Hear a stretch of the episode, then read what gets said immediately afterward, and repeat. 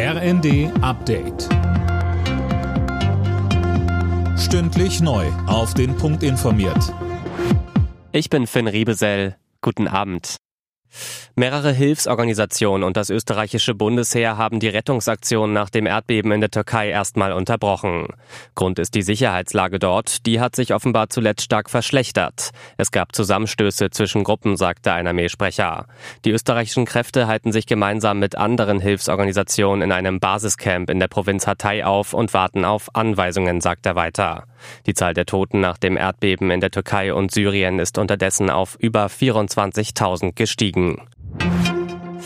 Er war der letzte Ministerpräsident der DDR, Hans Modrow. Jetzt ist er im Alter von 95 Jahren gestorben. Alina Tribold berichtet. Modrow war vor der Wende ein strammer SED-Funktionär. In der Wendezeit galt er als Unterstützer der Reformpolitik Gorbatschows, verhandelte mit Moskau und sprach mit Helmut Kohl.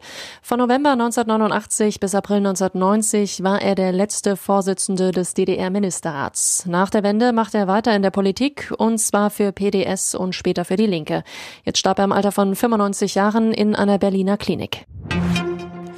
Russland hat im Krieg in der Ukraine nach Einschätzung des US-Verteidigungsministeriums bereits die Hälfte der Kampfpanzer verloren.